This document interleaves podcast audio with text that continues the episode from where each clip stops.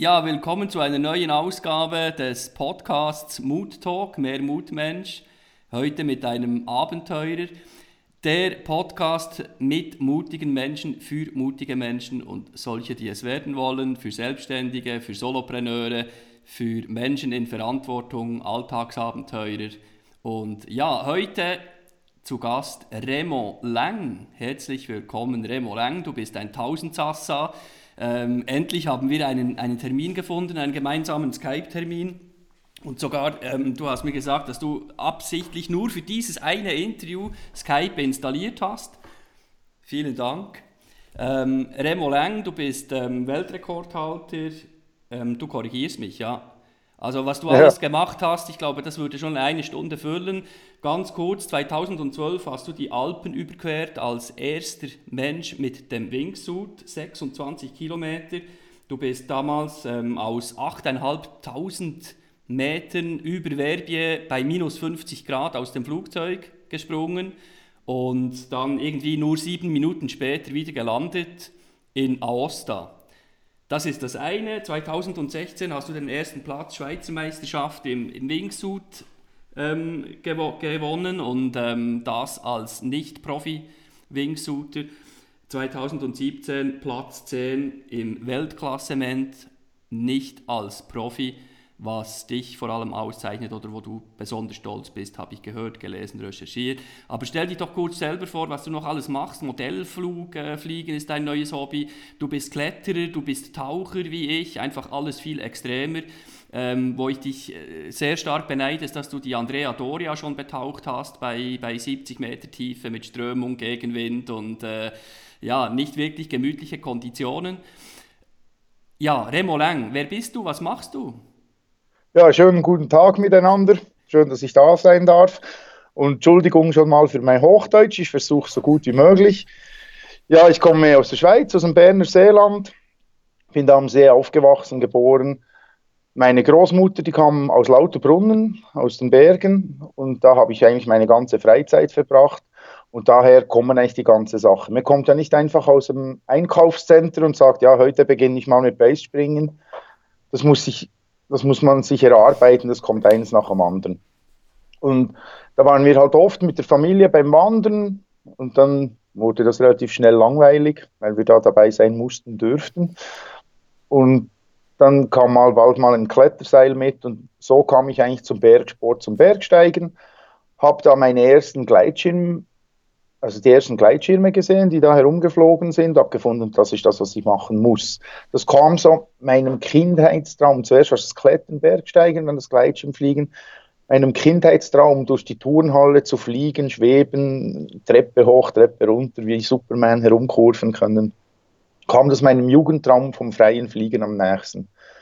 Später war es dann das Fallschirmspringen, habe ich mich bei der Armee gemeldet zu den falschen Springen, weil in der Ausbildung hatte ich kein Geld dafür, das zu viel zu machen.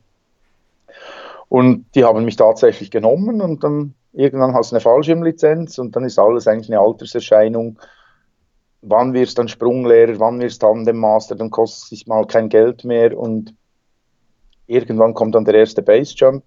Und heute ist halt das Wingsuit-Fliegen, das meinem Kindheitstraum vom Fliegen, vom freien Fliegen am nächsten kommt. Und so hat sich das ein bisschen durchentwickelt. Und äh, waren da vor allem Menschen, Menschen schuld daran, dass es dazu kam oder Situationen oder beides? Also du sagst eben, Militär war so ein große, großes Ding, äh, wo, wo du das dann erlernt hattest, eben nicht zivil, weil, weil das Geld dazu fehlte. Ähm, aber war das vorher schon, ich glaube, du hast mit 16 angefangen, ist das richtig? Ja, ich habe mit 16 einen Gleitschirmschein gemacht, angefangen habe ich schon ein bisschen früher, habe dann die Lizenz gemacht mit 16 und im selben Jahr mit Fallschirmspringen angefangen, eigentlich so die ersten Schritte gemacht beim freien Fall. Und Mitte der 90er Jahre kam dann von Patrick de Gaillardon die ersten Wingsuits eigentlich raus, mit dem Ramair-System, wie man sie heute kennt, die modernen Wingsuits. Und das entwickelt sich dann alles vorwärts. Ich war halt immer einer, der gerne ein bisschen geschaut hat, was kann man noch erreichen, was kann man mit dem Material noch machen oder was kann ich verbessern, wie kann ich das Material umbauen, um noch weiter und noch schneller zu fliegen. Und ich habe auch mein Lerngeld dafür bezahlt. Aber das muss sich halt entwickeln und heute lebe ich halt eher von den Erfahrungen und der Flug über die Alpen war halt so ein Ding, wo ich sagen konnte, voilà, wir haben einen Wingsuit, der die und die Leistungen bringt. Man kann jetzt zivil, früher waren die Sauerstoffhöhenabsprünge den Militärs vorbehalten und dann konnte man nach einer Expedition am Mount Everest, konnte man zivil die Sauerstoffgeräte einsetzen. Und dann habe ich gesagt, voilà, jetzt machen wir einen großen Flug. Und ich wollte schon immer irgendwie über die Alpen, habe dann recherchiert, wie kommen die Leute früher über die Alpen. Da gab es der Hannibal mit den Elefanten, den kennt jeder. Und da gab es einen, der ist mit dem Kajak auf dem Wasserweg über die Alpen gekommen, wie auch immer. Und dann, wo macht man das? Und schlussendlich war das meine Definition von, wie komme ich über die Alpen. Da hat das Wetter auch eine große Rolle gespielt. Wir hatten für den Flug 200 Stundenkilometer Rückenwind, der mich da über die Alpen geblasen hat. Sonst hat die Leistung vom Wingsuit alleine nicht gereicht. Und das Verbier Aosta, das war also Verbier kennt man vom Skifahren. In Aosta, da fangen die Ferien an, da wird es italienisch. Und das waren so die zwei Ortschaften, ich sagte, die muss man verbinden. Ich hätte das auch im Gotthard machen können, aber da hat mir die Topografie nicht unbedingt gefallen. Und ich musste halt irgendwo machen, wo nur ein Alpenhauptkamm ist. Weil wenn über Eigermönch und Jungfrau fliegst, dann ist immer noch das Matterhorn vorne dran, bevor du in den Süden kommst. Und da Verbier Aosta war für mich halt so eine logische logischer Flug mit dem Grand Gombin dazwischen, das ein mächtiger Berg ist und sehr eindrücklich da dran vorbeizufliegen. Und dann ist das meine Definition gewesen, wie komme ich über die Alpen. Und das hat eigentlich aus meiner Sicht nichts mit dem Weltrekord zu tun. Das waren eigentlich schlussendlich die Medien, die das so aufgepusht haben. Für mich war es einfach der Erste, der im freien Fall die Alpen überquert hat. Und der Erste, der halt durch die eigene Nordwand gestiegen ist, das war ja auch kein Weltrekord. Oder der Erste, der auf den Everest geklettert ist das war halt einfach eine Erstausführung von so einem Flug. Und du sagst eben, dieser Grand Combin, der ist ja, glaube ich, ziemlich genau in der Mitte dort, über 4000 Meter. War das noch so ein, ein, ein Thema dort, äh, die Höhe noch zu haben, äh, eben über den Grand Combin zu kommen, oder? Ja, der Combin, der ist über 4300 Meter hoch und der war etwa nach 13 Kilometern, musste ich dann überfliegen. Und das zieht sich dann schon dahin. Also und das Ganze da oben geht relativ schnell, weil die Luft sehr dünn ist, fällt man sehr schnell, man kommt aber um einiges schneller vorwärts. Darum ist die Geschwindigkeit gegenüber dem Boden sehr hoch und da staunen die Leute, sagen, ja, du bist mit 500 geflogen, ja, gegenüber dem Boden, aber der Wind drückt mir nicht mit 500 ins Gesicht. Aber irgendeine Schlüsselstelle musste rein, dass ich das Gefühl hatte, voilà, jetzt bin ich da über die hohen Berge, über die Gletscher geflogen und, und reicht für da drüber, bin ich in der richtigen Position und sonst hätte ich halt abdrehen müssen und da unten im Tal dann landen. Und dann hätte es nicht geklappt. Mhm, mhm, Aber ich bin dann ein paar hundert Meter über den Gipfel drüber geflogen und es hat alles super gereicht, dank dem Rückenwind eben. Mhm. Und du sagst eben, die, die, diese Rekordjägerei ist nicht so dein Ding oder es ging dir nicht um diesen Rekord und trotzdem hast du einige Rekorde gemacht. Äh, was ist äh, die Faszination? Und ich habe irgendwo in einem Interview gelesen, dass du, dass du gar kein Adrenalin mehr ausschüttest, weil du, ja, ich weiß nicht, wie viele hundert Flüge du machst pro Jahr, ähm, aber dass du das nicht mehr spürst. Warum machst du denn das, was du machst? Also es ist mal sicher nicht Rekordjägerei. Wir haben ja im Vorfeld sehr viele Sprünge gemacht, anderswo drüber, über eine Stadt oder äh, über den Jura oder über den See und es waren nirgends Vorbereitungssprünge dabei. Aber da geht es sicher nicht um Rekordjägerei, das ist rein das Erlebnis. Und das ist ein Moment im Leben, den hat man, den nimmt einem niemanden mehr weg. Weil da auf 8000 Meter ausspringen, dann über die Berge fliegen, rechts unten siehst du das Meer von Ligurien, das ist einfach nur gut. Das ist ein Moment, den nimmt ja. niemand mehr. Und ich würde den Sprung auch nicht wiederholen, weil es viel zu teuer und zu anstrengend, sage ich jetzt mal. der Aufwand ist riesengroß. Damit ich da über den Berg fliegen konnte, waren 30 Leute am Boden involviert, die da mitgeholfen haben, mitgearbeitet haben. Ja. Und da jedes Mal eine Armada aufbieten, das ist dann relativ weit hergeholt. Ja. Aber es ist sicher die Faszination, irgendwas als erstes zu machen, was Neues, ein neuer Schritt zu gehen und einen Schritt weiter zu kommen, als man bisher war. Und Adrenalin, das ist immer so ein Riesenthema. Alle sagen, wir sind Adrenalin-Junkies. Nee, sind wir überhaupt nicht, weil das Adrenalin, das kommt ja erst, wenn was schief läuft. Wenn was nicht funktioniert, wenn ich eine schlechte Schirmöffnung habe und ich muss jetzt einen Notschirm einsetzen, wie auch immer, dann, dann fängt die Pumpe an zu laufen, dann geht's los. Aber einfach so, Adrenalin beim Springen habe ich natürlich nicht mehr. Ich glaube, das wäre nicht gut, wenn ich mit Ihnen einen Tandemsprung mache und ich hinten dran bin nervöser und vollgepumpter mit Adrenalin als der vorne. Dann würde ich sagen, könnt ihr den mal austauschen, da der, mit dem will ich nicht springen.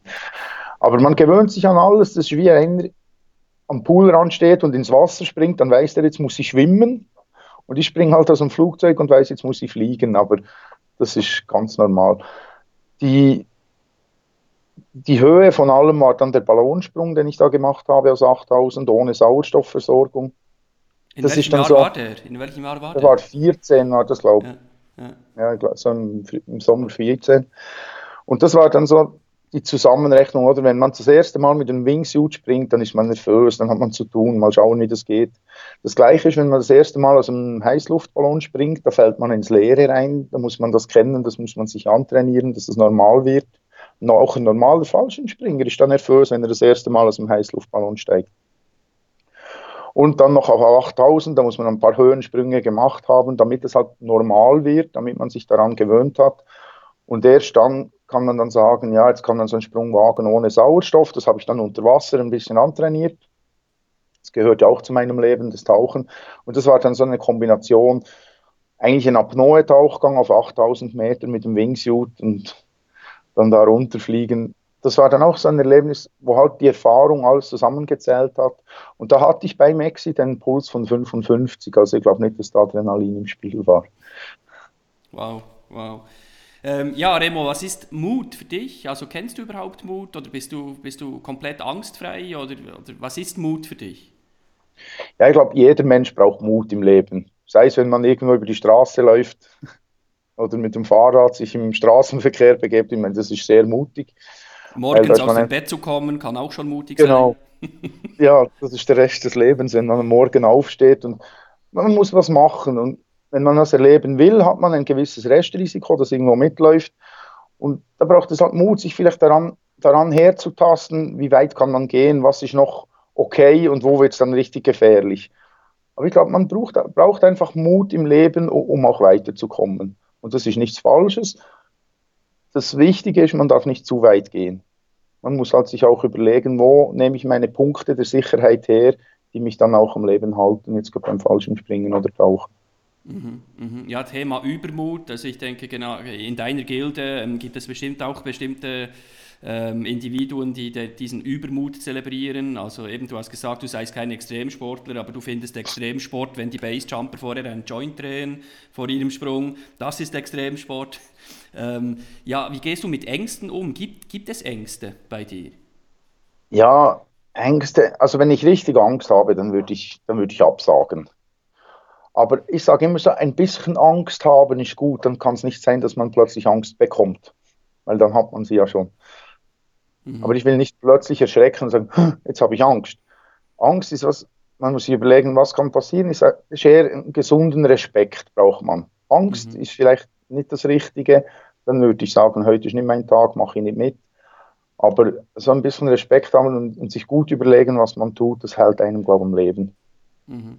Und wie bereitest du dich vor? Also wie gehst du mit diesen Ängsten um? Äh, wie kalkulierst du diese Risiken, diese Rest, äh, Restunsicherheiten, die es in, in deinem Sport nun mal gibt? Ähm, wie trainierst du? Wie, wie, bereitest du dich vor? Also wir haben eingang, äh, eingangs besprochen, bevor wir aufzeichneten, äh, dass du dich aktuell vorbereitest auf die, auf die Wingsuit Performance WM in, in der Tschechei, diesen kommenden August. Ähm, aktuell, wie, wie bereitest du dich darauf vor?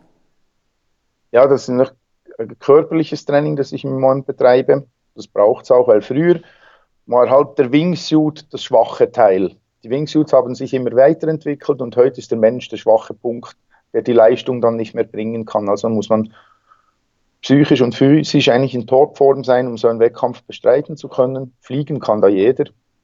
Das ist nicht so tragisch. Aber man muss da einfach die Zeit durchhalten können mit den Muskeln. Und je mehr man da Reserve hat, je besser geht es einem im Wettkampf. Das ist klar, das ist wie in jedem Sport. Aber von Ängsten zu reden, wäre im Wettkampf vielleicht falsch. Ich glaube, die Ängste, die hat man woanders, wenn, wenn, man was Neues macht. Das erste Mal einen neuen Wingsuit ausprobiert, eben so ein Wettkampfgerät zugeschickt kriegt und da weiß man genau, da ist noch keiner damit geflogen. Man ist jetzt da der Testpilot, der den ersten Sprung absolviert und dann überlege ich mich, überlege ich mir, wie kann ich ziehen, wie wird das wohl fliegen, wie fühlt sich das an.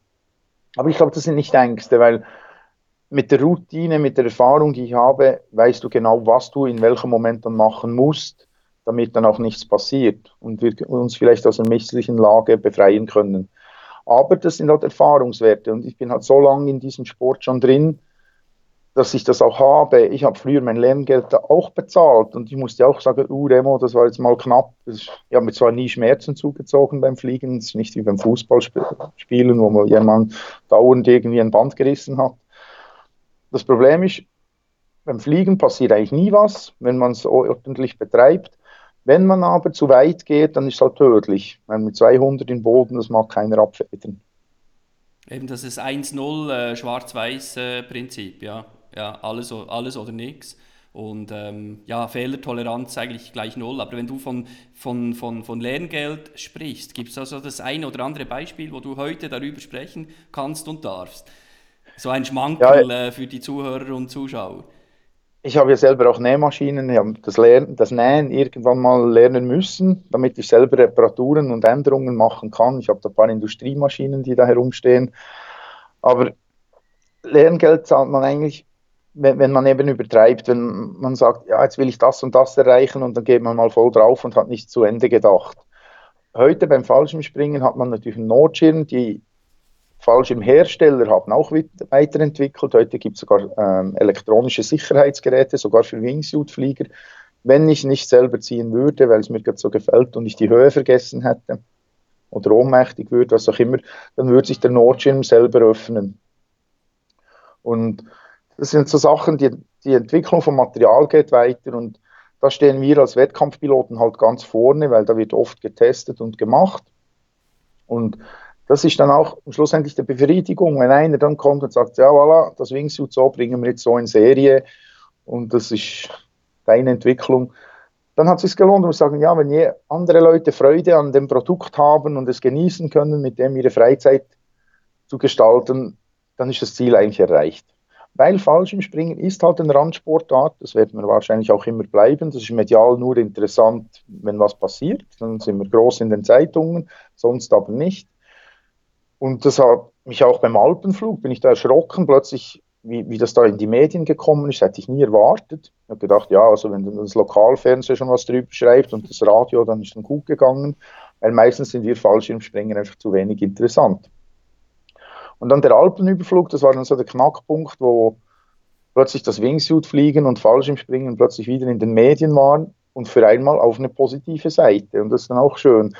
Und ich sage dann, wenn ich irgendwann einen Vortrag gebe, vielleicht in der Schulklasse, die gerade Fliegen behandeln, und dann kommt einer zu dir nach der Stunde und sagt, voilà, irgendwann, wenn ich groß bin, dann fange ich auch an zu fliegen. Ist egal, ob der Freude hat am Segelflieger, am Gleitschirm, am Motorflieger oder eben sogar Fallschirmspringen.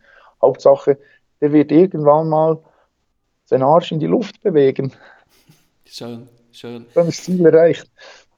Gibt es, so, gibt es so einen Moment, wo du sagst, oh Remo, nein, das war jetzt, das war jetzt wirklich nicht gut, ähm, da habe ich einen Fehler gemacht oder da habe ich etwas nicht, nicht äh, gesehen. Kannst du uns da etwas mit auf den Weg geben? Ja, ich habe beim Basespringen habe ich mal die Erfahrung gemacht, da war ich für, eine, für ein Fotoshooting unterwegs in Lauterbrunnen habe dann einem Tag vier oder fünf Sprünge gemacht. Und je mehr du gesprungen bist an einem Tag, je lockerer wirst. Kommst du okay, Fotograf, alle ready, alles gecheckt, gut. Und springst runter, als würdest du vom, vom Poolrand ins Wasser springen. Und dann habe ich gesagt, ah, das ist ein gutes Gefühl, jetzt habe ich es wohl so im Griff. Und da war ich halt noch jung, oder? Dann bin ich für einen Film nach Norwegen geflogen, in den Fjord, und dann haben wir da wieder gefilmt, wieder vier, fünf Sprünge am Tag. Und dann fragen die, ja, kannst du noch da auf der rechten Seite da auf der anderen Nase runterspringen? Und ich sage, ja, ist eh hoch, das ist 1000 Meter hoch, oder wie unter in den Fjord. Das ist ein High Mountain Skydive, das ist nicht wirklich ein Base Jump. Und da, ja, kein Problem, springen wir runter, nur schnell runtergeguckt, ja, ja, passt. Und dann bin ich voll in die falsche Richtung weggeflogen vom Felsen. Und der kam immer näher, immer näher. Ich so, ja, voilà, das, das reicht nicht, jetzt muss ich den Schirm öffnen. Und weil ich dann so in der Vorwärtsposition war, haben die Schirm geöffnet. Der Zufall will es, der dreht sich noch in der Öffnung und geht in die falsche Richtung auf. Und fliegt eigentlich voll Richtung Felswand. Und da habe ich dann so blitzschnell reagiert, halt aus meiner Gleitschirmerfahrung, habe dann an den hinteren Traggurten wieder aus dem Vorwärtsflug gestoppt, habe ich einen Stall reingezogen, machte dann eine Drehung. Während der Drehung habe ich dreimal an der Felswand abgestoßen. Und dann ist der Schirm gedreht, aufgemacht und weggeflogen, alles tipptopp da wurde ich dann schon ein bisschen nervös. Da hat dann die Pumpe da vorne am Pullover angeschlagen. Und da musste ich dann sagen, ja, Remo, jetzt bist du zu weit gegangen. Und das geht nicht. Und das nur wegen einem Film und einfach das Gefühl haben, es ist eh hoch und es geht dann schon gut.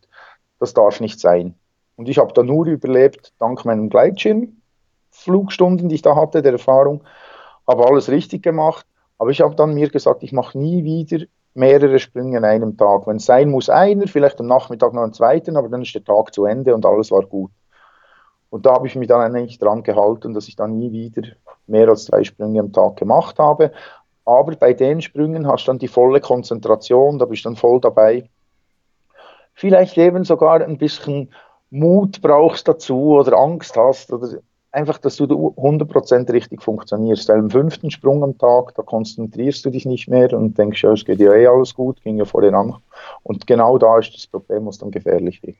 Mhm. Also so ein persönliches Scheitern von dir, äh, dass du dir eingestehst und sagst, ja, du hast nicht viel überlegt. Aber heute, aus heutiger Sicht ja auch positiv, also du nimmst da etwas mit raus, wo du sagst, ja, meine Konsequenz ist da nicht mehrfach Sprünge pro Tag. Ähm, ja, aber schwingt da nicht immer noch so wenn ähnliche, ähnliche Landschaften im Spiel sind oder ähnliche Bilder oder ähnliche Settings im Spiel sind, eine gewisse Angst oder ein, eine Erinnerung damit während dem Sprung oder vor dem Sprung? Ja, ich mein, da war ich wirklich sehr jung und ich habe das eigentlich gut verarbeitet damals. Und man muss mit dem leben, das ist das Gleiche, wenn man mit dem Auto irgendwo hinfährt. Ja, Autofahren ist störlich, es kann keiner garantieren, dass er an seinem Ziel ankommt. Und jeder fährt jeden Tag irgendwann Blumen vorbei oder an Kerzen oder Kreuzen, wo ein schlimmer Unfall passiert ist. Und jeder fährt aber Auto. Also man nimmt das einfach irgendwo in Kauf. Und ich denke, im Sport ist das vielleicht ähnlich. Man hat zwar ein schlechtes Erlebnis gehabt, aber man geht wieder dahin, um die schönen Seiten zu sehen von, von der gleichen Ecke. Mhm.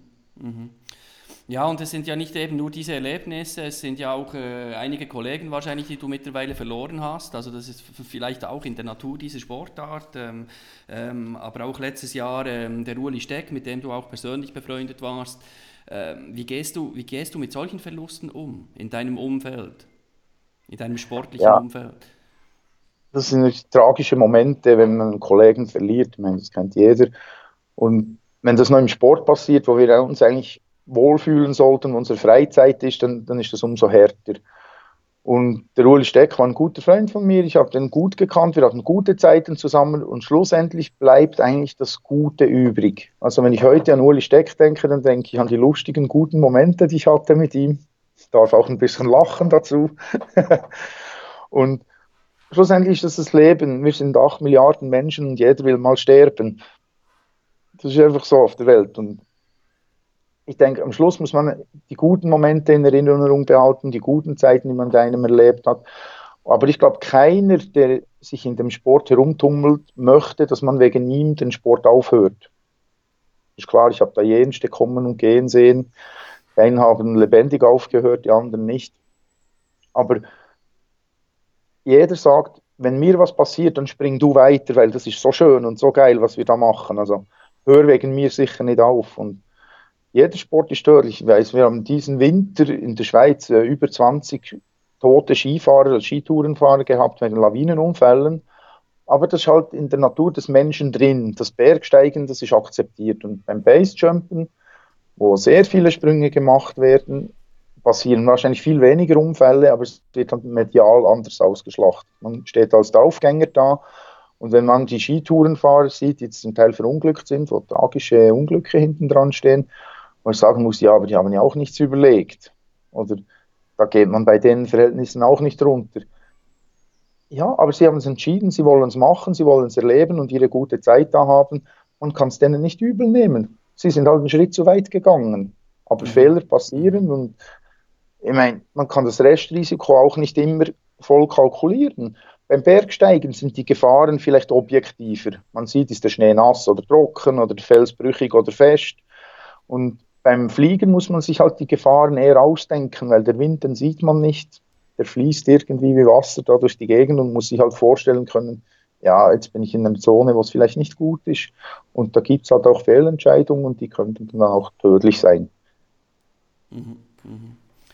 Ja, Nein, also ich glaube auch, dass, dass es einfach bestimmte Dinge gibt, ähm, äh, wofür es sich lohnt äh, zu leben und da ist man auch bereit dazu äh, zu sterben. Also man will das nicht, man wünscht sich das nicht, aber man ist einfach bereit dazu ähm, zu sterben, falls es denn sein müsste und, und man irgendetwas einfach nicht beachtet hat. Und äh, ich hatte einige Paarerlebnisse beim Tauchen, Extremsituationen, wo ich auch im Nachhinein gesagt habe, hey, das war jetzt wirklich nicht äh, das Gescheiteste, das, das war nicht Mut, das war Übermut. Und, äh, und vielleicht auch ein bisschen dumm, letzten Endes, ja. Und, und, und trotzdem musste ich immer sagen, hey, ähm, ja, das war immer so eine Klingel, eine Lernklingel, ähm, in der Hoffnung, dass meine Lernkurve da äh, jetzt einsetzt und dass ich etwas, etwas dazulerne fürs nächste Mal und das eben anders angehe. Aber unter dem Strich musste ich immer sagen, hey, wenn es sein muss und die Zeit gekommen ist, das hat sich gelohnt. Ich will das jetzt einfach und ich muss das aus, austesten oder an die Grenzen kommen und die Grenzen spüren und und vielleicht ist das das Adrenalin. Ja. Wie gehst du um beim Tauchen? Also hast du dort andere, eine andere Risiko, Risikoschwelle oder, oder ist das, was hast du für Parallelen und was hast du für Unterschiede unter Wasser oder in der Luft? Ja, man kann vom einen zum anderen ein bisschen profitieren. Beim Tauchen, beim Höhlentauchen oder Wracktauchen, so tiefere, längere Tauchgänge, da ist man zwei- und dreifach abgesichert mit dem Material und hat genug Gas für sicher immer auf irgendeine Weise wieder zurückzukommen.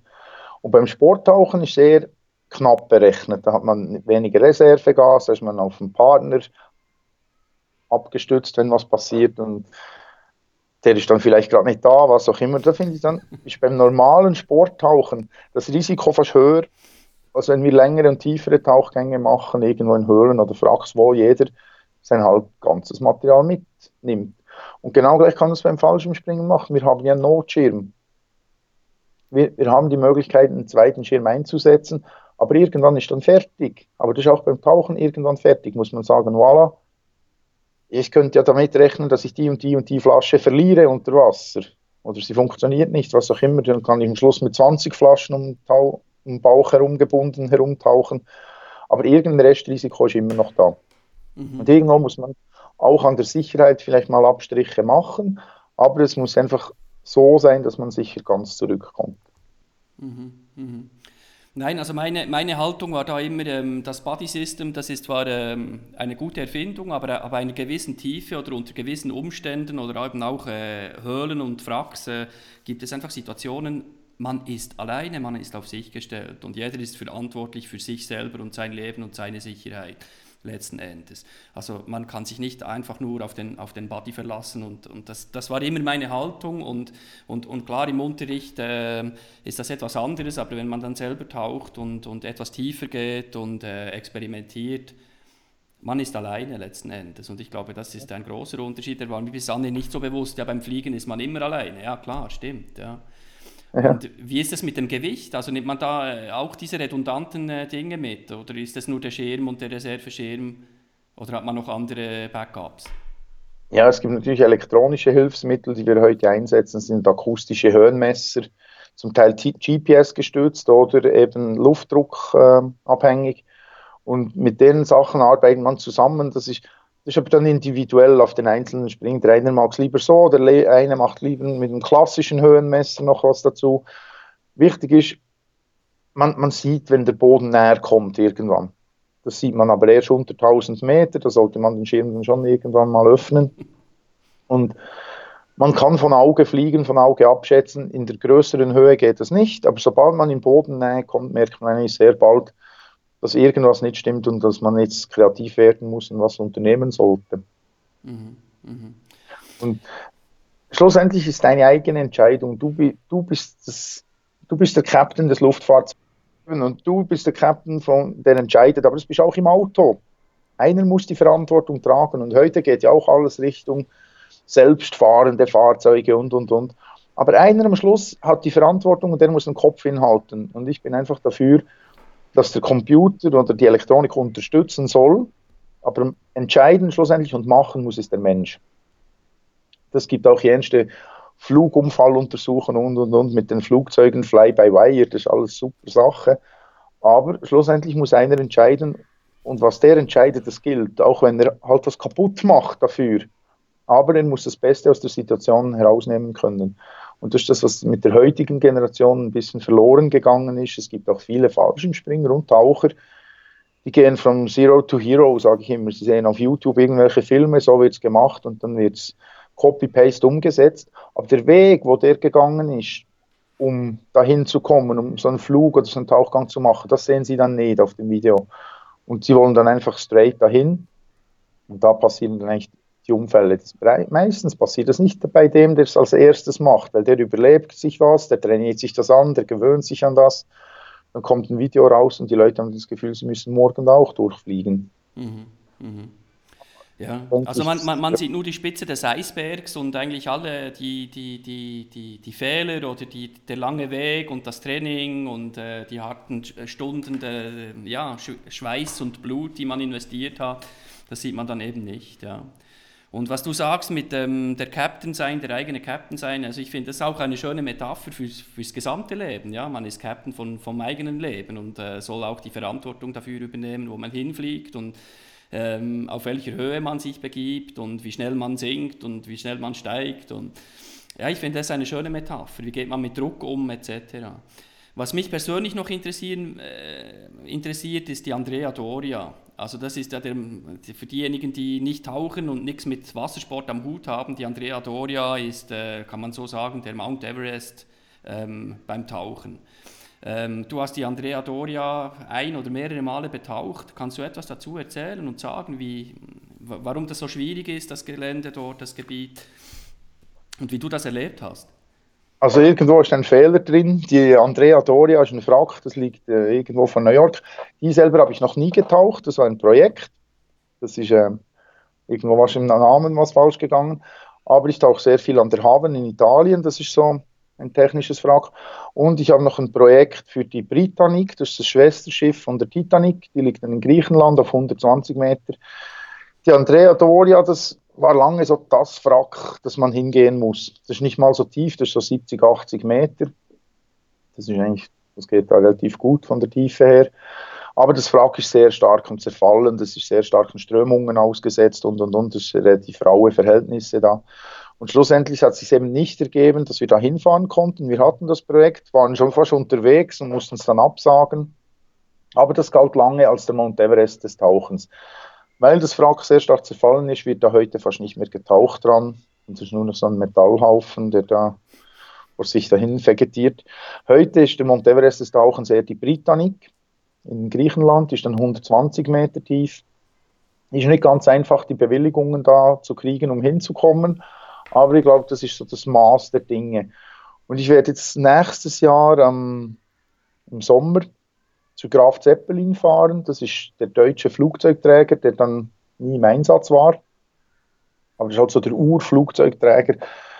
Und der liegt da weit oben im Norden. Und ich habe jetzt die Möglichkeit, also es dürfen, glaube wenn ich mich nicht irre, 40 Leute pro Jahr dürfen da dran tauchen. Und ich habe jetzt da zwei Plätze gekriegt, dass ein Kollege und wie ich da hinfahren können.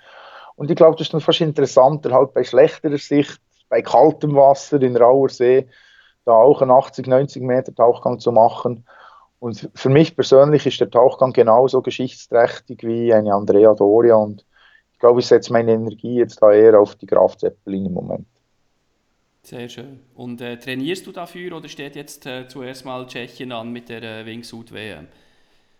Ja, tauchen tue ich ja immer, das ist mein Job. Ich habe einen kleinen Laden und ich bin vier, fünf Mal die Woche im Wasser, da ist jeder Tauchgang ist Training. Und ich glaube, da muss einfach alles stimmen, auch vom Wetter her und so, dass man dann da hinfahren kann. Es kann sein, dass man eine Woche da oben ist, das Wetter ist schlecht und macht kaum einen Tauchgang. Aber ich hoffe, dass wir das da irgendwie hinkriegen. Und jetzt im Moment ist sicher, jetzt ab Mai, wenn dann alles Material bereitsteht für die WM, wird dann trainiert mal sicher bis im August für die WM, für Swingsuit fliegen. Dann kommt noch die Schweizer Meisterschaft, wo ich da auch nochmal antanzen sollte. Und ich denke, der Sommer ist da eher dann am Fallschirmspringen gewidmet und dann kann ich mich dann wieder aufs Tauchen konzentrieren im Herbst oder Winter. Mhm. Und von all diesen Dingen, die du aktuell machst, für was äh, brennst du am meisten? Kannst du sagen, ja, für das Spezifische äh, brenne ich am meisten? Ja, jetzt ist klar, im Moment ist natürlich die Weltmeisterschaft. Äh, man geht nicht einfach an eine Weltmeisterschaft, um dabei zu sein. da versucht man das Möglichste rauszuholen. Wir sind auch am Entwickeln vom Material wieder, machen da Testflüge und aerodynamische Tests und ich habe da Leute, die sind hinten dran am Laminieren zurzeit und da, da geht einiges. Also das, da wird sicher am Material noch sehr viel gearbeitet werden. Und schlussendlich muss man es dann am Tag auf den Punkt kriegen, und, um die Leistung abrufen zu können. Und da ist eben gut, wenn man materialtechnisch einen kleinen Vorsprung hat. Das tut auch im Kopf gut. Und dann hoffe ich doch, dass an der WM dann irgendwie ein gutes Resultat drin ist. Und dann können, kann ich mich dann wieder um den Rest kümmern. Aber ich gehe immer so schrittweise. Zuerst das eine Projekt, wenn das erledigt ist, dann das nächste. Mischen kommt in der Regel nicht so gut.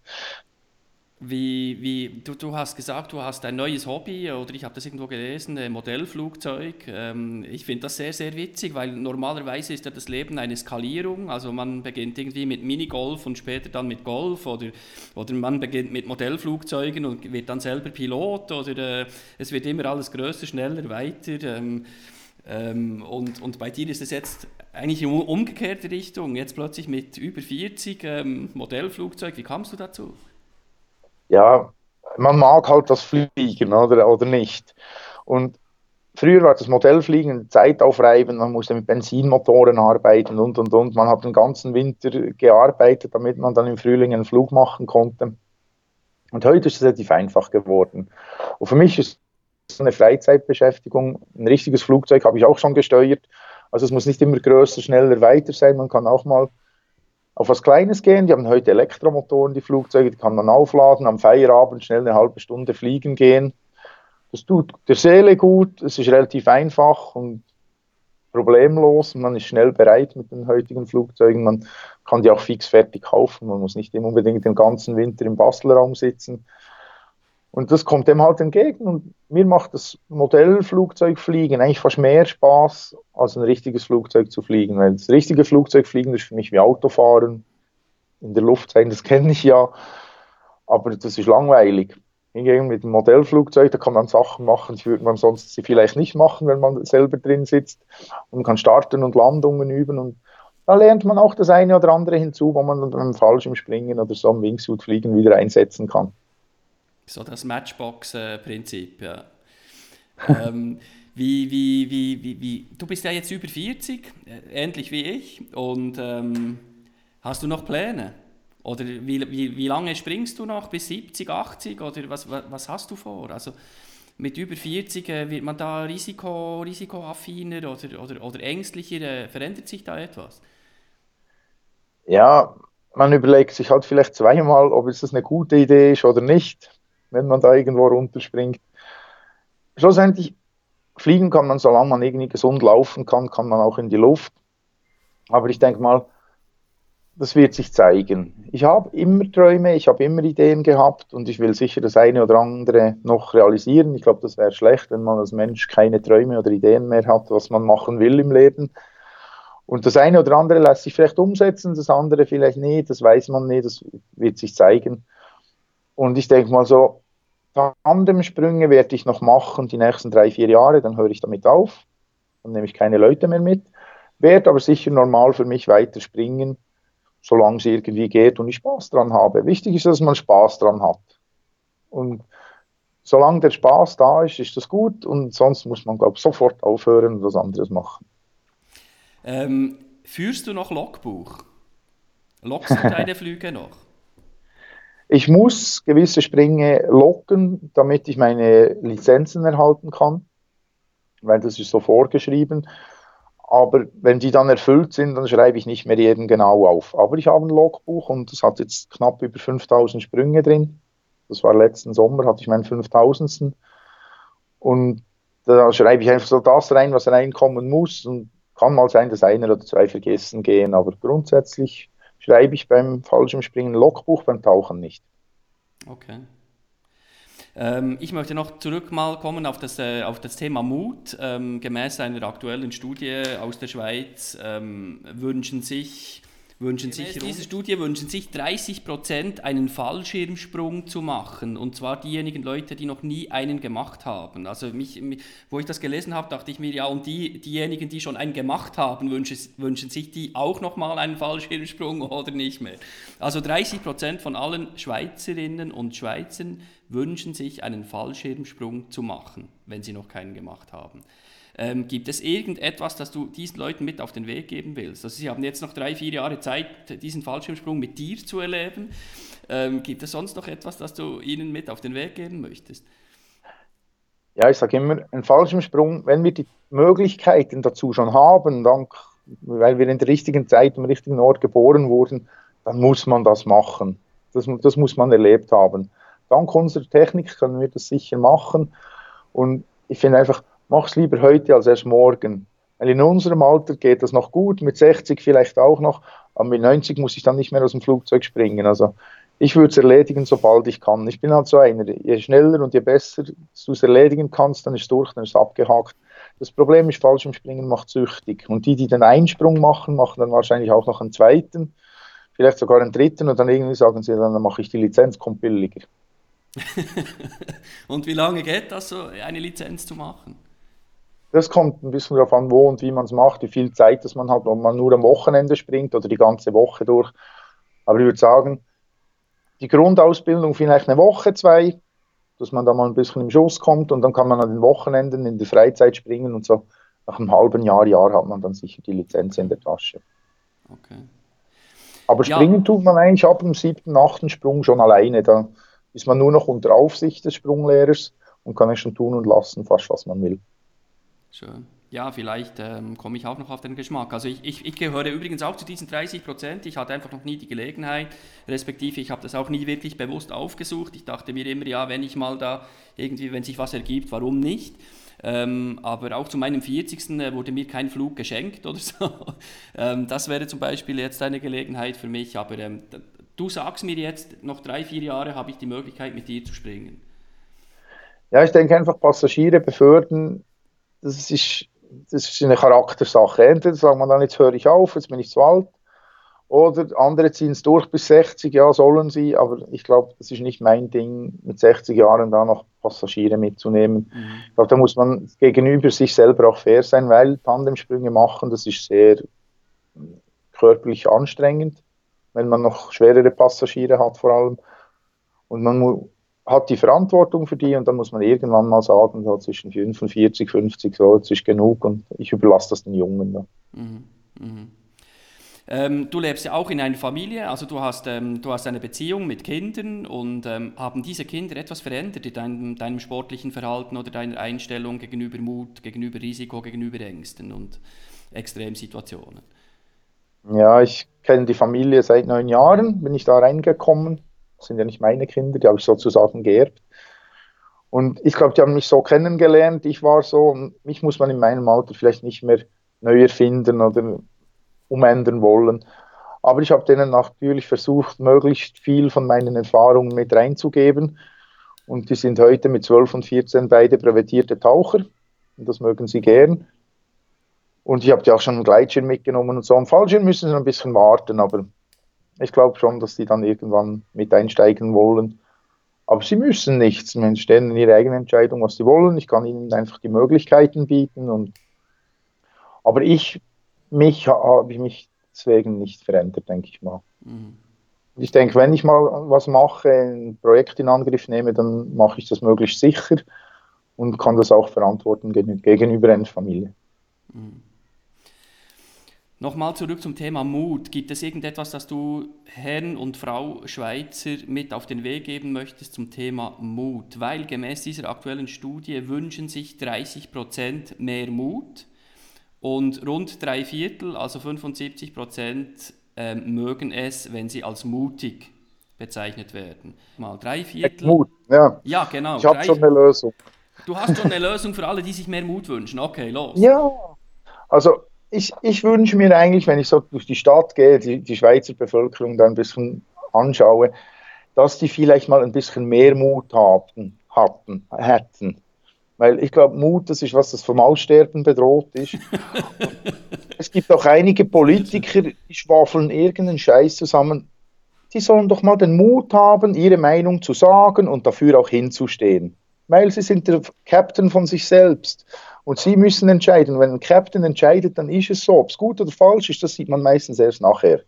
Aber die Leute heute, die haben einfach keinen Mut mehr, hinzustehen und sagen, voilà, so. Und so will ich es jetzt haben und das ist meine Meinung. Und sei es im Sport oder irgendwo, so ein bisschen mehr Mut würde wahrscheinlich unserer Generation vielleicht ein bisschen gut tun. Und wie holt man diesen Mut in den Alltag? Ja, ich kann jedem empfehlen, mal eine Woche mit Remo zusammen irgendwo hinzufahren. dann, dann lernt man einiges dazu. Aber ich kann ja nicht jedem mehr Mut beibringen. Das ist, das ist Selbsterfahrung und sagen, ich stehe hin für das, was ich tue. Ob das im Sport ist, im Hobby, im Beruf, wo auch immer. So ein bisschen selbst überzeugt daherkommen und sagen, voilà, jetzt habe ich entschieden, vielleicht war es ein Scheiß, mit dem kann ich leben, da halte ich den Kopf dafür hin. Aber man braucht Mut, sonst kommt man nicht weiter. Mhm. Mhm. Sehr schön, sehr schön. Ja, ähm, liebe Zuhörerinnen und liebe Zuschauer, Zuschauerinnen, Remo Leng, Mut. Ähm, so wie ich dich verstehe, Remo, ist Mut eben viel mehr als nur aus dem, aus dem Flugzeug zu springen mit dem Fallschirm am Rücken.